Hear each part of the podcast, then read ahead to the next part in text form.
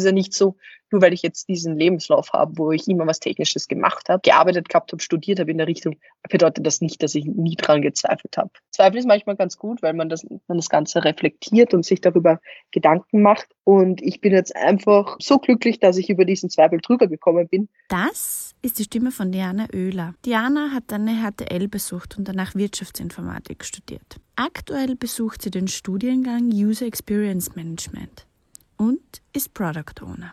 Wenn euch die Folge mit Diana Oehler gefällt, dann teilt sie sehr gerne mit jemand, den sie gefallen könnte. Und jetzt viel Spaß mit Tech She Likes Folge 64. Also was arbeitest du? Was ist deine Tätigkeit? Ich arbeite als Product Ownerin ähm, beziehungsweise als Produktmanagerin, damit man sich ein bisschen besser was vorstellen kann. Im Endeffekt, wie beginne ich zum Arbeiten? Wie jeder normale Mensch ähm, starte ich eben mit Mails checken und dann, ähm, je nach Termin, bereite ich mich auf meine Termine vor oder was halt das Wichtigste auch an meinem Job ist, ist, dass ich ähm, Anforderungen für kommende Implementierungen, also für kommende Funktionen, die in unserem Produkt drin sein soll, durch Vorbereiten, Aufbereiten, damit es dann mein Entwicklungsteam umsetzen kann.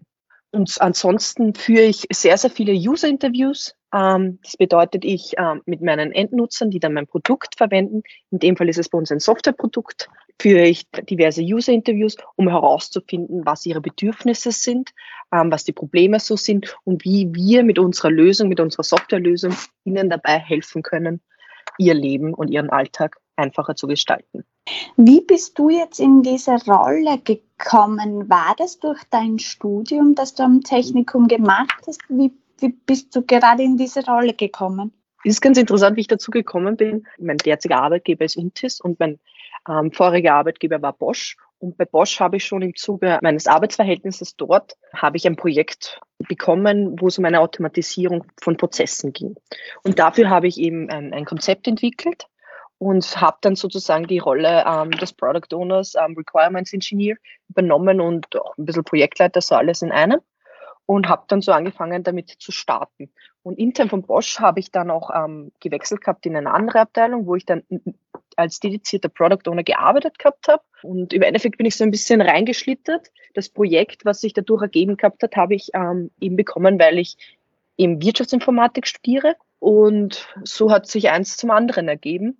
Und jetzt kann ich mittlerweile sagen, ich arbeite als hundertprozentiger Product Owner mit einem eigenen Team und ich finde es einfach mega spannend, weil ich schon ähm, während dem Studium haben wir auch diverse Fallstudien gehabt, diverse Projekte. Und ich, ähm, ich hatte immer ein sehr, sehr kompetentes Team, mit dem ich zusammengearbeitet gehabt habe.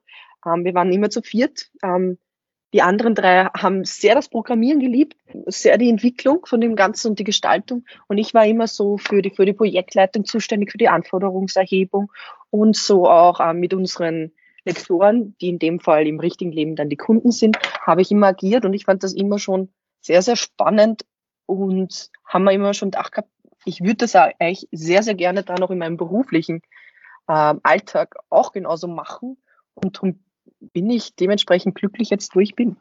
Jetzt hast du ja die Organisation und die Kundenkommunikation herausgestrichen ich hatte auch eine Frau in meinem Podcast, die hat mir erzählt, die hat auch an der TU studiert, ähm, auch etwas Technisches. Und sie hat damals gesagt, sie hat einen Tutor in einer Übung und sie hat sie gemeldet für die ähm, Kommunikation und Organisation, dass er das Organisatorische macht. Und er hat daraufhin gesagt, ja, das ist typisch, dass du das machst. Das war mir so klar, dass du das machen wirst. Und dann hat sie ihn damit konfrontiert, warum. Und dann hat er gesagt, ja, die Frauen machen immer das Organisatorische, das Kommunikative. Würde ich jetzt nicht unbedingt sagen. Ich bin zum Beispiel ähm, in einem Team bei uns mit, äh, mit mehreren Product Ownern und ich bin die einzige weibliche Product Ownerin bei uns. Für mich ist ein Product Owner die kommunikative und koordinative Rolle für die Softwareentwicklung. Und ich, ich finde, anhand meines Teams kann ich schon sagen, nein, das ist absolut nicht der Fall. Der Unterschied ist, warum es zu diesen, finde ich, zu diesen Aussagen kommt, ist, dass Frauen, äh, dass ich, also ich, ich, ich habe es ich hab's gemerkt gehabt, auch schon während der HTL, ähm, da war ich auch entweder das einzige Mädchen oder mit zwei, drei anderen, dass ähm, Frauen sich in in einem Umfeld, was sehr männerdominiert ist, einfach engagieren wollen auch, damit sie unter anderem auch nicht untergehen. Ich finde, ähm, Sachen zu organisieren, zu koordinieren, wie auch immer, warum sollte das geschlechtabhängig sein? Männer können das genauso gut wie Frauen, Frauen können das genauso gut wie Männer. Ich sehe da keinen Unterschied. Aber Fakt ist, man wird trotzdem immer wieder mit solchen Vorwürfen ähm, und Vorurteilen konfrontiert. Hast du persönlich manchmal das Gefühl, unterzugehen unter diesen vielen Männern? Jetzt nicht mehr, muss ich zugeben. Ähm, früher schon. Ähm, wie vorhin auch schon erwähnt, ich war fünf Jahre lang in der HTL ähm, für Wirtschaftsingenieurwesen. Von den fünf Jahren war ich drei Jahre ähm, ähm, die einzige weibliche Person. Und das waren die letzten drei Jahre. Und in diesen drei Jahren habe ich sehr, sehr viel erlebt, konnte mir sehr, sehr viele Sprüche anhören. Und ich habe ich hab ein bisschen gelernt, auch mir eine, eine dicke Haut anzutrainieren sodass mich ähm, mir diese Sachen nichts mehr ausmachen, beziehungsweise ich dementsprechend kontern kann. Und dadurch, dass ich in der HTL sehr, sehr viel gelernt gehabt habe, auch wie ich mit sowas umgehe, fühlt sich für mich so an, als kann mir niemand so schnell mehr was unterstellen oder mir irgendwelche Vorwürfe machen. Du hast da deine Methode gefunden, das auszuhalten. Ist es, ist es notwendig? Muss man das? Ähm, gehst du manchmal auch in Konfrontationen und wie enden die dann meistens? Also was hast du da aus der HTL auch mitgenommen? Ich nehme es mittlerweile sehr, sehr viel mit Humor. Ich habe gelernt, dass, das, dass ich es auch nicht persönlich nehmen darf, weil das hat im Endeffekt gar nichts mit mir, mit meiner Persönlichkeit, mit meiner Leistung zu tun. Wenn ich jetzt weiblich bin, okay, ist, das, das hat nichts mit meiner Persönlichkeit zu tun und das darf man einfach oder darf man nicht persönlich nehmen. Und wenn man das verinnerlicht oder schafft zu verinnerlichen, ist es viel leichter auch in solche Diskussionen zu starten. Außerdem habe ich auch gelernt gehabt, dass das meistens als reine Provokation ist und dass man einfach nicht drauf einsteigen darf. Und je nachdem, ob es eskaliert oder nicht, diskutiert man oder kann es fallen lassen.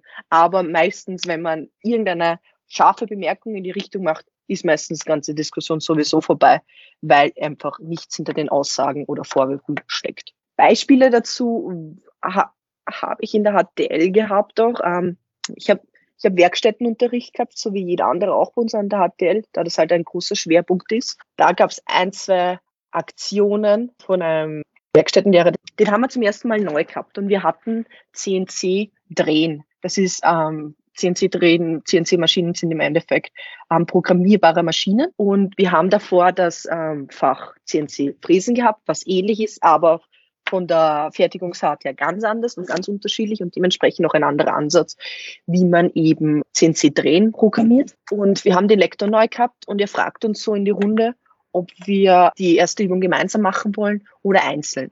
Dann hat äh, unser Klassensprecher gesagt, können wir sie bitte gemeinsam machen. Er hat es ignoriert und ich habe mir dann gedacht gehabt, okay, er hat es uns angeboten, ich frage nochmal nach. Und dann war seine Reaktion darauf, was ich will und warum wir das jetzt gemeinsam machen wollen, habe ich dann gesagt gehabt, ja, sie haben uns das angeboten, deswegen würde ich gerne fragen, ob wir es gemeinsam machen können. Im Endeffekt hat er dann gesagt gehabt, ja, das ist so typisch Frau, immer das wollen, was ich nicht will. Und das war aber, das war auch eine Diskussion, die ich öfters geführt habe in der Hinsicht. Und das Interessante dabei ist, Jahre später bin ich am Tag der offenen Tür in dieser Werkstatt wieder gegangen, habe mit diesem Lehrer geredet gehabt und er hat dann ähm, noch so gesagt gehabt, ja, wir haben ja früher immer einen Spaß gemeinsam im Unterricht gehabt und ich stehe da mit offenem Mund und, und denke mir so, so habe ich das absolut nicht empfunden. Und ich habe mir gedacht gehabt, es bringt jetzt auch nichts, wenn ich es einfach runterschlucke und nichts sage, weil sonst kann er gar nicht reflektieren. Und das hat mich auch einfach so geärgert, dass ich dann noch dann zu ihm gesagt gehabt habe, ja, so und so, ähm, ich habe das ganz anders empfunden gehabt. Ähm, ich habe mich von ihnen ähm, degradiert gefühlt. Ich habe mich, ähm, ich habe mich ähm, aufgrund meines Geschlechts benachteiligt gefühlt und bin dann mit ihm die Sachen durchgegangen. Und das Interessante daran war dann, er hat sich sogar dafür entschuldigt gehabt und, und gesagt gehabt, das war ihm gar nicht bewusst dass das wirklich so der Fall war. Und das war dann für mich so die Erkenntnis, es zahlt sich schon auch aus, wenn man sich für sich einsteht, dass auch wenn es Jahre später ist, auch wenn es Monate später ist, was auch immer, es zahlt sich aus. Und meistens ist den Leuten, die solche Aussagen tätigen, gar nicht bewusst, was das bedeutet. Ein sehr spannendes Beispiel. Jetzt, ähm, wie bist du denn überhaupt in die HTL gekommen? Also ich habe auch ähm, Gäste in meinem Podcast gehabt, Frauen in meinem Podcast, die davon erzählt haben, dass sie eigentlich ja gerne in die HTL gegangen wären, aber alleine schon der Begriff HTL sie abgeschreckt hat. Warum hast du dich das getraut? Wie ist es dazu gekommen? HTL kann sehr, sehr einschüchternd sein, aufgrund auch eben der Anzahl an Männern, die dort sind. Mein Vater ist zum Beispiel HTL-Lehrer, das heißt, ich war schon ähm, Jahre davor immer wieder beim Tag der offenen Tür. Ich habe mir schon in der Volksschule gedacht gehabt, ähm, weil ich eben dort war, die Räumlichkeiten gesehen habe, das Angebot gesehen gehabt habe, ähm, noch diverse, diverse Fachdichtungen, diversen Werkstätten durchgeschaut gehabt. Das fand ich halt immer sehr spannend und interessant.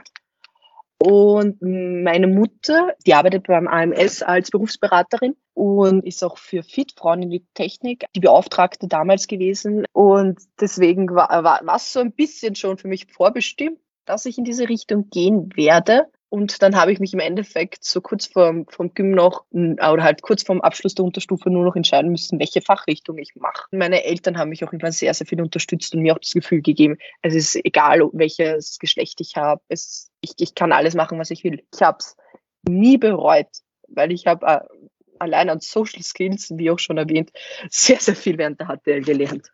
Mm, jetzt hast du ja dich für die HTL, ähm, für den Zweig Wirtschaftsingenieurwesen entschieden. Warum genau Wirtschaftsingenieurwesen? Ich habe mich für Wirtschaftsingenieurwesen ähm, interessiert oder halt äh, dann eingeschrieben, damals, weil es eben auch die Komponente mit dem Wirtschaftlichen hatte. Das ist, war für mich immer greifbarer. Ich habe schon sehr gewusst, immer, ich werde in eine Rolle gehen, wo ich nicht komplett nur Technisches mache. Und die Verbindung aus, aus was Technischen mit was Wirtschaftlichen hat dann dementsprechend gut für mich gepasst. Was mir jetzt auch noch einfällt, ähm, was für mich dann doch auch ausschlaggebend war, ähm, war die Tatsache, dass es doch auch ein paar Frauen oder die meisten Frauen in, diesen, in dieser Abteilung gab. Also das war damals auch in dem Alter ein ausschlaggebender Grund für mich. Mittlerweile ähm, aufgrund meines Alters, aufgrund meiner Erfahrungen macht dieser Ausschlag, äh, dieser Faktor für mich keinen Unterschied mehr. Warum war das damals so wichtig für dich?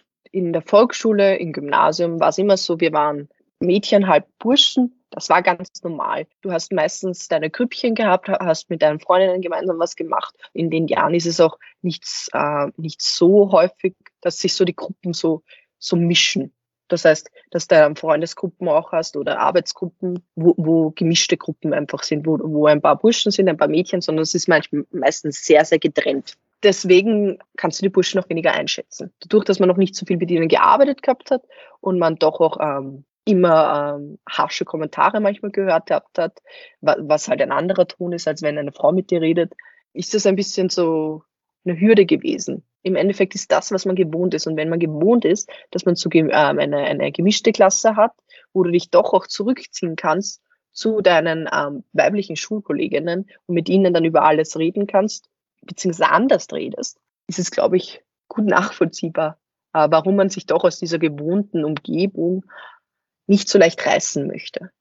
Wie war das jetzt auch dann am Technikum? Du hast ja den Bachelor und den Master auch äh, in Wirtschaftsinformatik dann gemacht. Wie kam es dann nach der HTL zu dieser Entscheidung von Wirtschaftsingenieurwesen in die Wirtschaftsinformatik zu gehen? Warum bist du nicht im Wirtschaftsingenieurwesen auch geblieben? Auf der HTL Hollerbrunn, wo ich Wirtschaftsingenieurwesen war, war es in der dritten Klasse so, dass wir uns aufgeteilt ähm, gehabt haben in Informatik und Maschinenbau. Und ich bin damals auch in die Informatikrichtung gegangen. Das heißt, ich hatte auch damals schon den Schwerpunkt für die Betriebsinformatik gesetzt gehabt. Das heißt, im Endeffekt war dann in den höheren Schulstufen es so, dass es mehr Wirtschaftsinformatik war als Wirtschaftsingenieurwesen. Deswegen ähm, war die Fachrichtung irgendwie nachvollziehbar, dass ich das auch weiter studiere. Ich habe am anfänglich überlegt gehabt, so vierte, fünfte, dass ich ähm, gleich direkt danach aufs Technikum gehe. Und dann wurde mir von meinen Lehrern auf der HTL mir gesagt, ja, ich bin ja so gut organisiert, ob ich nicht auf die TU gehen möchte und gleich auf einer Uni studieren möchte. Dann habe ich zwischenzeitlich, bevor ich am Technikum war, war ich ein Jahr auch auf der TU und habe auch Wirtschaftsinformatik gemacht. Dann bin ich dann erst wieder ähm, aufs Technikum gewechselt. Warum auch der Wechsel von Universität zur Fachhochschule? Macht das einen Unterschied? Es macht einen riesigen Unterschied. Bei, bei mir war es damals ähm, auf der TU so, ich war das Schulwesen gewöhnt, komme auf die Universität, bin eine Zahl. Habe Probleme wie jeder andere Studierende gehabt, aber gefühlt bin ich nicht weitergekommen, weil ich wie jeder andere Studierende war und auch ähm, von der Organisation her ist es halt ganz was anderes. Zum Beispiel als, Studi äh, als Student auf einer Universität organisierst du dir alles selber, organisierst du dir deinen ganzen Stundenplan selber, überlegst, welche Fächer du machst und in welche Gruppen du willst und auch in welche Prüfungen du dich einschreiben willst. Und das und da komme ich genau zu dem wichtigen Punkt, in Gruppen und Prüfungen, äh, in die Gruppen, die man möchte und in Prüfungen zu kommen, die man möchte, ist es gerade im ersten Jahr, wo sehr, sehr viele Studierende gleichzeitig anfangen, irrsinnig schwer reinzukommen, beziehungsweise auch die Lektoren für Prüfungen zu bekommen, wo man dann glaubt, dass man ähm, bessere, besser abschneiden kann für die Prüfung, dass du dich einschreiben kannst, anmelden kannst, sitzt du da, äh, eine Viertelstunde vorher bereitest du deinen Laptop vor ähm, Anmeldung startet um acht und dann siehst du, äh, äh, sitzt du eine Minute vorher da und drückst die ganze Zeit F5, damit du dich rechtzeitig einschreiben kannst.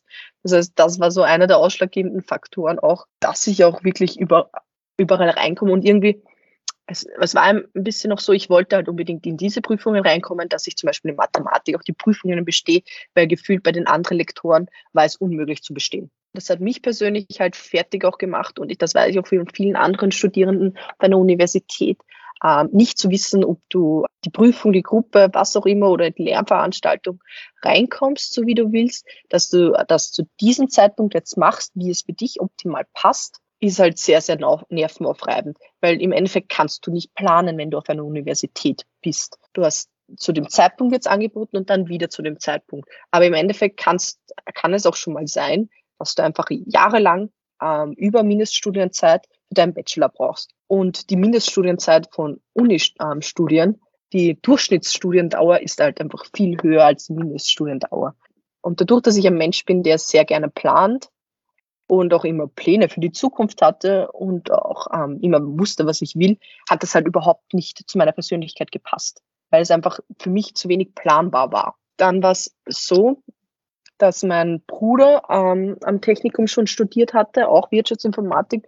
Bei dem habe ich dann im Endeffekt gesehen gehabt, wie angenehm auch das Leben auf einer FH sein kann und dass es nicht bedeutet, dass dein Studium schlechter ist, weil das doch auch oft auch vermittelt wird, nur weil du ein FH-Studium hast. Einer der Gründe, warum ich damals auch auf die TU gegangen bin, war die Tatsache, dass ähm, es geheißen gehabt hat, dass die Universität einen viel besseren Ruf hat, dass mein Studium, mein Studiumabschluss viel mehr wert ist, wenn ich ein Universitätsstudium mache und kein ähm, FH-Studium. Ja, also ich kann das total nachvollziehen. Ah, ich habe ja selbst ein Universitätsstudium gemacht und dann auch ein FH-Studium. Das heißt, ich kenne beides aus der Rolle der Studierenden. Ich habe das sehr ähnlich ähm, erlebt, halt auch wie du. Und für mich war es sehr, sehr schwierig auf der FH. Also ich habe das doch mehr genossen auf der Universität und dieses frei zu sein und dieses selbst alles zu organisieren, als dann diese ganz strikten Vorgaben auch auf der FH, auch wenn es darum gegangen ist, nur Präsentation zu machen. Also da war dann die Vorgabe von der Schriftart, die auf der Präsentation sein soll, so wie viele Seiten das haben soll. Also das war für mich sehr schwierig. Jetzt hast du ja vorher gesagt, dass du eigentlich jemand bist, der sehr gerne organisiert. Was sind jetzt auch so deine Pläne für die Zukunft dann? Weil du ja auch gesagt hast, du planst gerne und für die war das Studium an der FH dadurch greifbarer, weil man ganz genau weiß, okay, man ist zumindest in drei Jahren mit dem Bachelor fertig, in zwei Jahren mit dem Master, außer es rennt irgendwas grob schief, dann wiederholt man vielleicht ein Jahr. Ich arbeite derzeit bei uns und dann wäre mein nächster Plan, ähm, sogar am Technikum noch ein bisschen zu verweilen. Es gibt nämlich am Technikum auch ähm, eine Technikum Academy, wo es diverse Zertifizierungslehrgänge auch gibt und noch andere Masterlehrgänge. Da ist halt die Ausrichtung eher auf Unternehmen auch.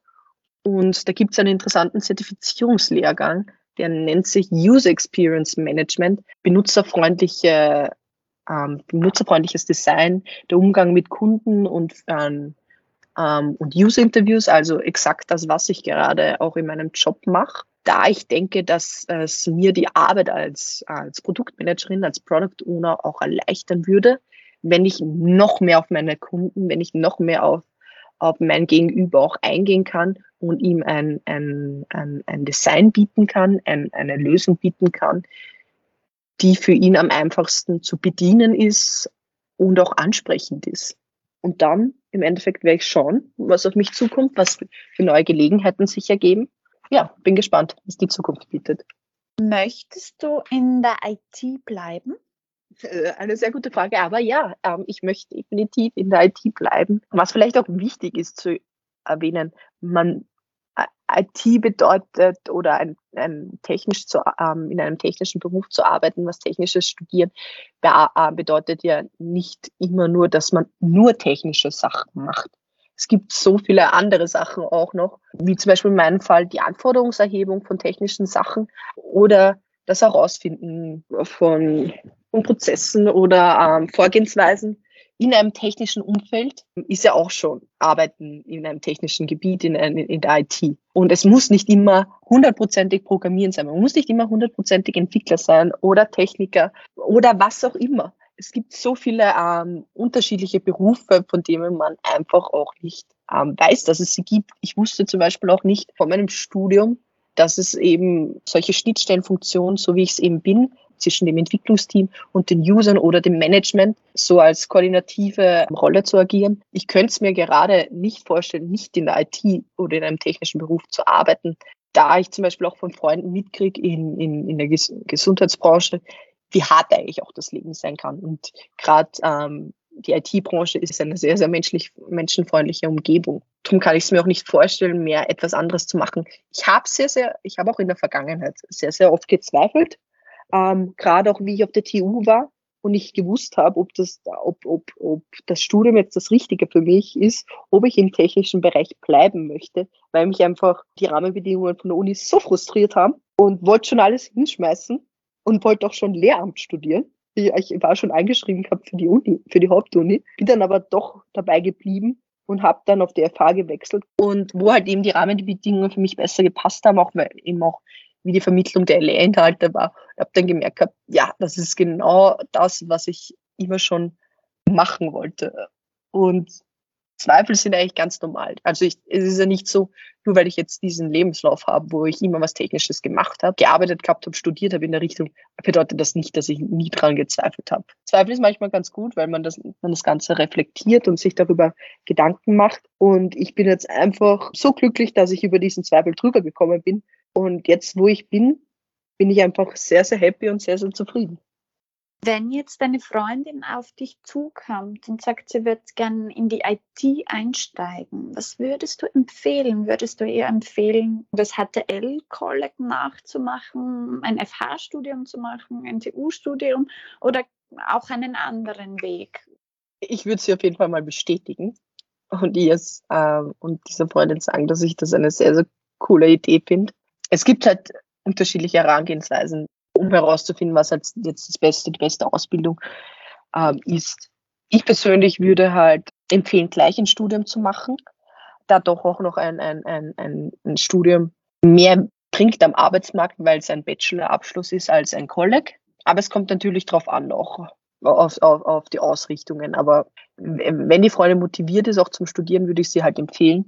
Rein auch, weil weil ich sehr glücklich bin, auch von meinem Werdegang bin und es halt einfach empfehlen kann. Welche Tätigkeit gibt es, wo du eigentlich gar nicht aufhören kannst und wo du, die, wo du die Zeit vergisst? Wenn ich im Meeting mit meinem Entwicklungsteam bin und wir darüber reden, ähm, welche Anforderungen ich von Kunden gekriegt habe, welche Wünsche ich von Kunden gekriegt habe und wir überlegen, wie man es umsetzen kann, wann wir was machen, was so die Abhängigkeiten noch sind, auch so technische Abhängigkeiten, zeitliche Aspekte und so weiter, ist es, finde ich, immer irrsinnig spannend, weil da einfach so viele verschiedene Meinungen auch, so viele verschiedene Perspektiven ähm, ausgetauscht werden. Ich zum Beispiel ähm, die Rolle des Users in dem Fall einnehme, ähm, die Rolle vom Manager ein bisschen auch, weil ich das Ganze auch zeitlich plan, wann wir was machen. Und dann ähm, finde ich es halt so interessant, auch ähm, die technischen Aspekte zu hören, auch von meinen Kollegen, ähm, die mir dann sagen, okay, das könnten wir so und so umsetzen. Dazu bräuchten wir aber ein eigenes Design. Und wir haben auch Gott sei Dank einen ähm, UX-Designer bei uns in der Arbeit, mit dem wir das gemeinsam eben solche Designs entwickeln können. Das heißt, wir reden über das Design auch. Dann reden wir drüber, geht das überhaupt so umsetzbar? Passt das prozessmäßig auch? Ähm, wie der User durchklickt, auch in unsere Programme rein. ist es realistisch vom Aufwand her, das umzusetzen und, und, und. Und natürlich auch, ist es überhaupt technisch umsetzbar mit, äh, mit unserer derzeitigen Lösung.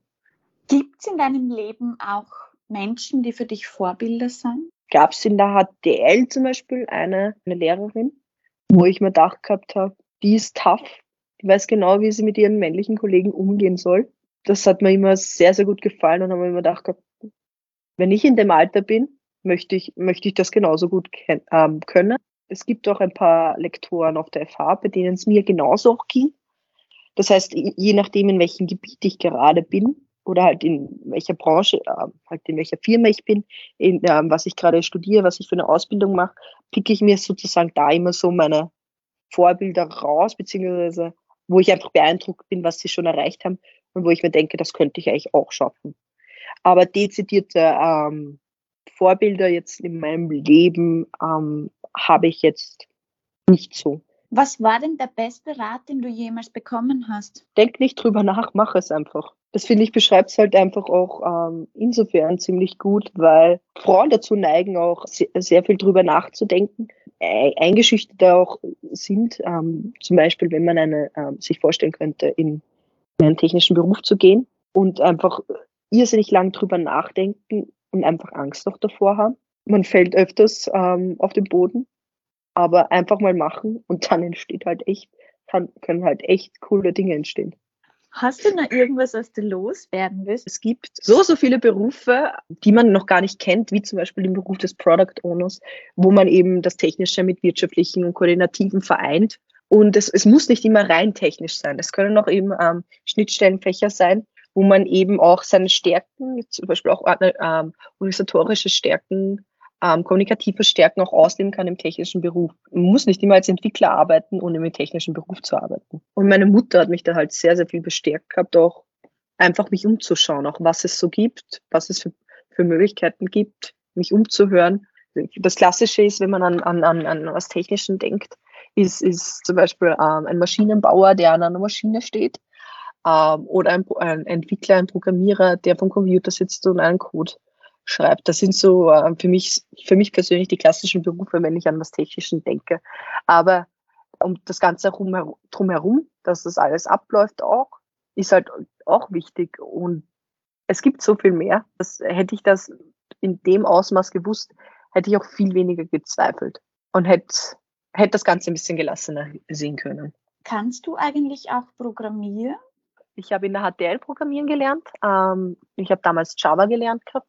Ich habe ähm, im, im Bachelor programmieren ähm, gehabt. In, ähm, ich habe hat Webentwicklung. Ich habe auch C-Sharp gelernt. Ich, ich kann Java. Ich kann sehr, sehr viele Programmiersprachen. Ähm, ich kann noch sehr, sehr gut Code lesen. Ich habe halt gemerkt gehabt immer, es ist, es macht mir keine Freude, Code zu entwickeln, ähm, zu analysieren. Das ist gar nicht meins. Ich habe dafür einfach nicht so viel Geduld. Und ich mochte halt immer das drumherum ähm, mit, mit, äh, mit anderen Leuten zu agieren, ähm, Anforderungen zu erheben, technische Anforderungen auch zu erheben für Softwarelösungen und fand das halt immer spannend. Und gerade auch da, das, dass ich mir gedacht gehabt habe im, im Zuge meines Studiums, ich mag eigentlich nicht als Entwickler arbeiten war für mich auch einer der Gründe, warum ich oft gezweifelt habe, ob es überhaupt das richtige Gebiet ist, ob es die richtige Fachrichtung ist. Weil ich eben immer nur dachte, es gibt nur das eine, es gibt nichts anderes. Vielen, vielen Dank. Dankeschön. Das war die Folge mit Diana Oehler. Wenn euch die Folge gefallen hat, dann freue ich mich sehr, wenn ihr Techshy Likes abonniert bei Apple Podcasts und Spotify und wenn ihr gerade bei Apple auch eine Bewertung da lasst. Für Feedback könnt ihr mich auch erreichen unter Techshy Likes bei Instagram, bei Facebook, bei LinkedIn oder über meine Website www.techshylikes.co.